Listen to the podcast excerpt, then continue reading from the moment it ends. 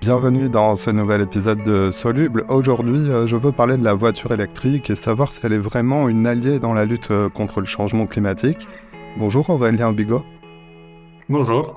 Vous êtes euh, chercheur, un spécialiste de la transition énergétique des transports. On, va voir ensemble si la, la, voiture électrique est une solution écologique et tâcher de répondre du point de vue des données fournies par les études scientifiques. Mais d'abord, euh, expliquez-nous concrètement euh, quelle place occupe la voiture individuelle dans la transition euh, énergétique.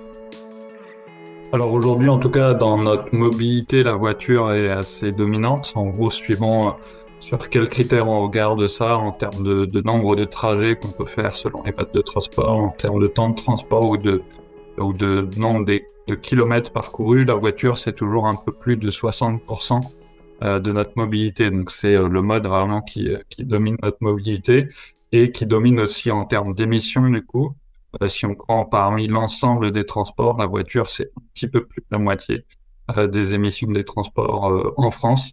Euh, sachant que les transports, c'est de l'ordre de 30% des émissions euh, en France au, global. Donc, ça veut dire la, la voiture, c'est de l'ordre de 15 à 16% des émissions nationales. C'est un, secteur ou sous-secteur, disons, assez majeur euh, dans la transition.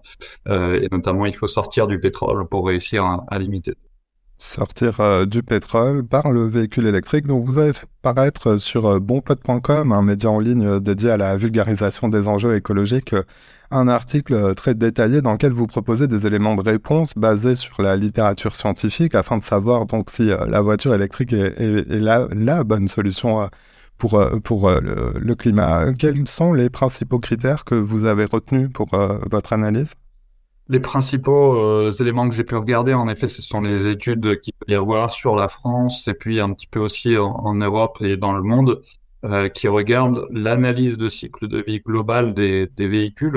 Euh, donc, l'analyse de cycle de vie, elle consiste à regarder aussi bien la production du véhicule, donc depuis l'extraction des matières premières jusqu'à bah, la fabrication du véhicule. Ensuite, quelle est, quelles sont les émissions aussi sur la durée de vie du véhicule, notamment pour avoir euh, de l'énergie pour, euh, rouler, aussi l'entretien du véhicule, et puis ça va jusqu'à la fin de vie euh, du véhicule. Donc ces analyses de cycle de vie, elles regardent notamment sur le critère des émissions de gaz à effet de serre, mais il y a aussi potentiellement beaucoup d'autres impacts qu'on peut regarder.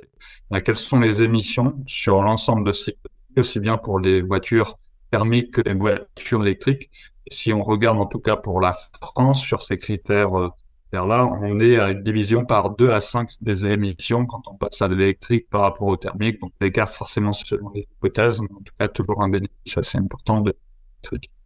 Alors, vous dites, euh, si on regarde pour la France, alors pourquoi les, vertus euh, du véhicule électrique varient-elles euh, selon les, pays dans lesquels on, les achète et on les utilise? Alors le principal critère de différence entre les différents pays, ça va être le mix électrique à l'usage.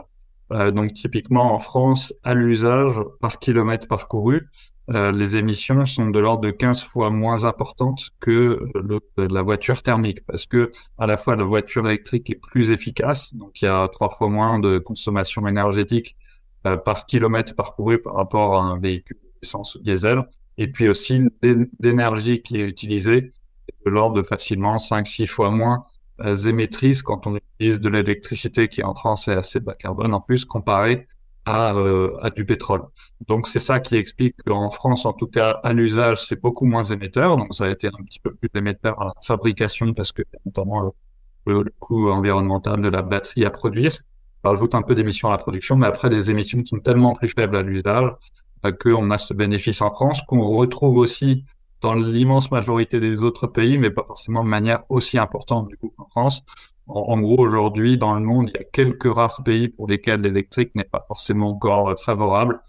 Citer euh, on peut citer la Pologne, mais sinon les autres pays en général, euh, c'est déjà favorable actuellement. Par exemple, en Allemagne, dans la moyenne de l'Union européenne. En Chine, ça va dépendre un petit peu des études. Mais en gros, euh, si on regarde au niveau mondial, on est quand même sur une technologie qui est déjà favorable aujourd'hui pour le on va poursuivre sur le sujet de la, production. Parlons euh, de cette période de transition que, nous vivons actuellement. Euh, d'ici à 2035 et la perspective de, l'arrêt de la vente euh, de voitures neuves qui roulent au pétrole dans l'Union européenne, les, automobilistes sont déjà en quelque sorte en situation de faire des arbitrages euh, entre euh, l'achat d'un véhicule à essence, hybride ou donc électrique. question simple que beaucoup d'automobilistes peuvent se poser, est-ce que acheter aujourd'hui une voiture électrique neuve en Europe est plus vertueux qu'une voiture thermique qui sort d'usine? Alors sur le sur la question du climat, oui, euh, très clairement. En gros, les seuls cas d'usage, les seuls rares cas d'usage où l'électrique serait pas vraiment plus important euh, d'un point de vue climatique, euh, c'est si jamais la voiture est très peu utilisée. C'est-à-dire que comme les émissions sont plus fortes à la production et moins fortes à l'usage, si jamais l'usage est assez faible, eh bien on achète un véhicule qui est plus émetteur à produire. Si on l'utilise peu, quelque part il n'y a pas trop d'intérêt. Donc dans ce genre de cas, ce qui serait euh, conseillé pour des personnes qui utilisent très peu la voiture, soit de garder éventuellement leur véhicule si vraiment ils l'utilisent très peu, ben, de, toute façon il y a peu d'émissions, euh, soit idéalement bah, d'essayer de passer un mode de vie sans voiture, et puis les quelques fois on a besoin d'une voiture, parce que ça arrive quand même, et eh bien de faire de la location, d'autopartage, etc., euh, qui permettent de se passer de véhicules au quotidien, et d'ailleurs la possession d'un véhicule, c'est quelque chose en général assez, assez coûteux, et essayer donc d'utiliser les modes de transport euh, autant que possible, et puis euh, louer un véhicule les fois où il y a besoin de le marché des, véhicules électriques propose déjà une offre très étendue, euh, du gros SUV jusqu'à la, mini-voiture à une ou deux places. du point de vue toujours de la préservation du climat, qu'en est-il des SUV électriques par rapport au modèle équivalent thermique? Alors, en, tout cas, le, un des inconvénients des SUV, c'est euh, tout d'abord leur forme qui n'est pas aérodynamique. Ça, c'est quelque chose qui est quand même assez euh, important pour l'électrique, c'est qu'on est limité par l'autonomie et que cette autonomie, va dépendre à la fois de la capacité de la batterie, est-ce qu'on a une grosse batterie avec beaucoup de kilowattheures à l'intérieur, beaucoup d'énergie stockée dans cette batterie, euh, et puis aussi combien on va consommer d'énergie par par kilomètre parcouru? et comme les SUV sont assez peu aérodynamiques, ils vont, euh, pour, un, poids ou un type de véhicule assez équivalent, ils vont consommer plus d'énergie, donc ça va donner moins d'autonomie. Donc déjà, ça, c'est assez défavorable. Puis souvent, les gabarits de SUV, après, il y a des gros SUV, des petits SUV, etc., mais ce sont plus souvent euh, des véhicules plus lourds que, euh, par exemple, que les citadines ou même que les berlines dans, un certain nombre de cas. Euh, et à ce moment-là, du coup, ça nécessite aussi plus d'énergie de déplacer un véhicule qui est plus lourd. Si il euh, y a une étude notamment qui est faite au niveau de l'Europe et qui regarde quelles sont les émissions justement de la voiture euh, thermique et de la voiture électrique suivant les segments de véhicules, donc de la mini voiture jusqu'au gros SUV. Et ce qui, ce que ça montre, c'est que euh, la mini voiture par rapport au gros SUV va avoir deux fois moins d'émissions sur l'ensemble de son cycle de vie. Donc, on a quand même un gros intérêt à aller vers des véhicules qui sont euh, plus, euh, plus légers, qui sont euh, plus aérodynamiques, etc. aussi pour cette pour cette raison-là, pour la raison des émissions de gaz à effet de serre, mais aussi pour d'autres raisons, en particulier des consommations de ressources. Plus on va vers des gros véhicules avec des autonomies importantes, plus les capacités de batterie vont être vont être importantes. Si je donne juste un petit point de comparaison sur ces capacités de batterie, en gros, un gros SUV aujourd'hui ou un pick-up électrique, etc., ça peut monter à des capacités de batterie de l'ordre de 100 kWh. Euh, avec 100 kWh, on peut avoir aussi, en termes de capacité de batterie, l'équivalent de deux voitures citadines. Bon, la voiture euh, Renault Zoé, c'est les 52 kWh de batterie. Donc, en gros, pour 100 kWh, on a quasiment euh, deux, batteries euh, équivalentes à, à, cette citadine. Et si jamais on passe à vraiment des mini-voitures, voiturettes telles que la Citroën Ami ou la Renault Twizy, elles, ont des capacités de batterie de l'ordre de 6 kWh. Donc avec capacité de batterie de 100 kWh, on peut avoir de l'ordre de 16 véhicules de ce type. Donc on voit bien que si jamais on se tourne vers des véhicules plus légers, eh bien on peut produire beaucoup plus de véhicules avec une même capacité de batterie et du coup éviter bah, les impacts environnementaux, les contraintes qu'il peut y avoir sur certaines de ces ressources en batterie. Et si je donne un dernier exemple, si on passe à des vélos assistance électrique, avec une capacité de batterie de 100 kWh, on peut avoir de 100, 250 vélos assistance électrique euh, pour, en, termes de capacité de batterie. Donc euh, la prime est à la légèreté. Euh, sur le segment des, véhicules électriques, du coup, on est plutôt sur des modèles Clio 208, des, modèles comme ça qui, qui, qui sont, se positionnent mieux par définition que les SUV. Oui, c'est ça. Alors après, aujourd'hui, on a globalement en tout cas différents types de modèles de voitures qui sont proposés. Ce qui est important, c'est de réussir à, adapter le type de véhicule selon les usages. Et idéalement, de dimensionner le véhicule pour les usages du quotidien plutôt que sur les quelques usages exceptionnels qu'il peut y avoir dans l'année. C'est-à-dire que jusqu'à maintenant, la manière dont on choisit une voiture en général, c'est de se dire si on part euh, une, deux, trois fois dans l'année euh, à l'autre bout de la France en voiture euh, pour les vacances, par exemple, eh bien, on va dimensionner la voiture pour cet usage-là. Si on fait pareil sur la voiture électrique ou sur les véhicules électriques de manière plus générale, et on va très largement surdimensionner à la fois la taille des véhicules, la, capacité des batteries aussi, et ça, c'est ça qui est assez coûteux d'un point de vue à la fois environnemental, mais aussi d'un point de vue financier. Euh, la, la, batterie euh, représente un coût aussi assez important de, euh, de l'achat du véhicule. Et du coup, idéalement, ce qui est plus vertueux d'un point de vue environnemental, et puis ce qui est aussi moins cher, c'est plutôt d'essayer de dimensionner le véhicule du quotidien. Si les usages du quotidien, c'est, ce sont des trajets de quelques kilomètres, quelques dizaines de kilomètres avec une ou deux personnes à l'intérieur du véhicule à des vitesses de euh, maximum des fois 80 km heure si on va pas sur autoroute, sur des, routes rapides, mais il vaut mieux dimensionner des véhicules pour ce type d'usage-là. À ce moment-là, même une voiture assez légère peut être surdimensionnée.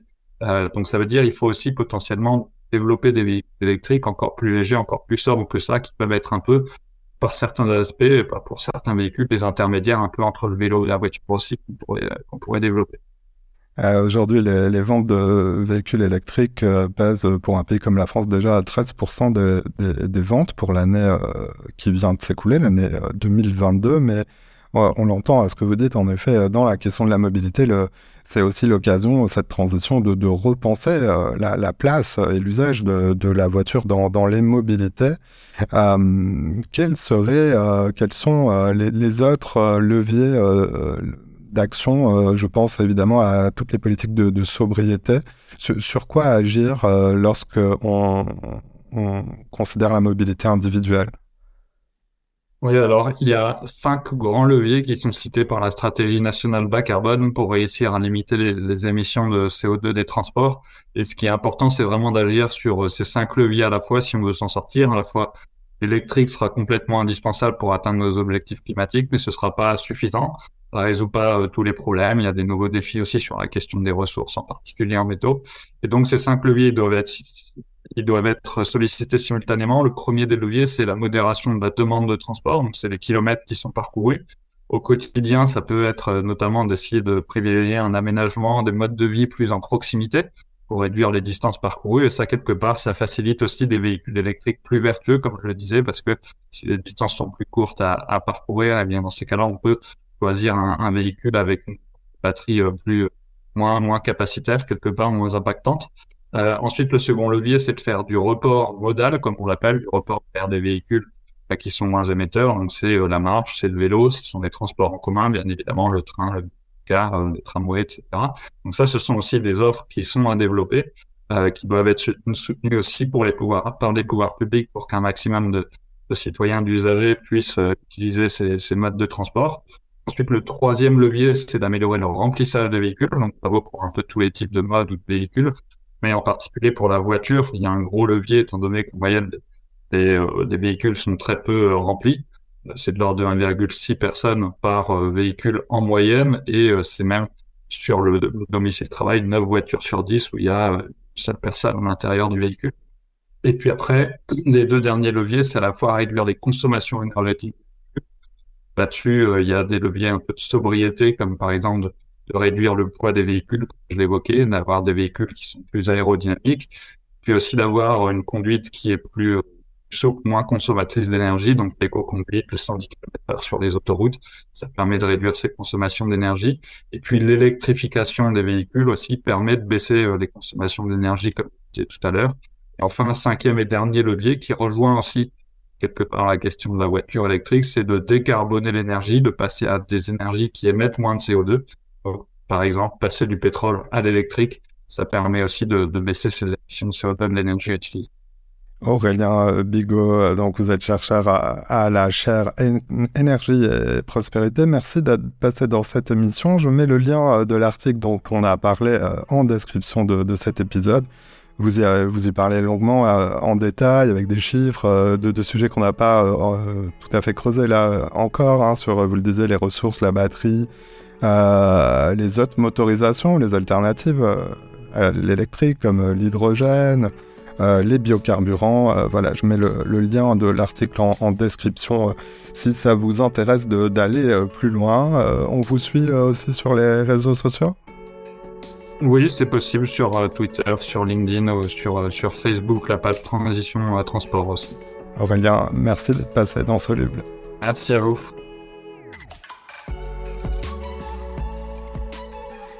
Voilà, c'est la fin de cet épisode. Si vous l'avez aimé, notez-le partagez-le et parlez-en autour de vous.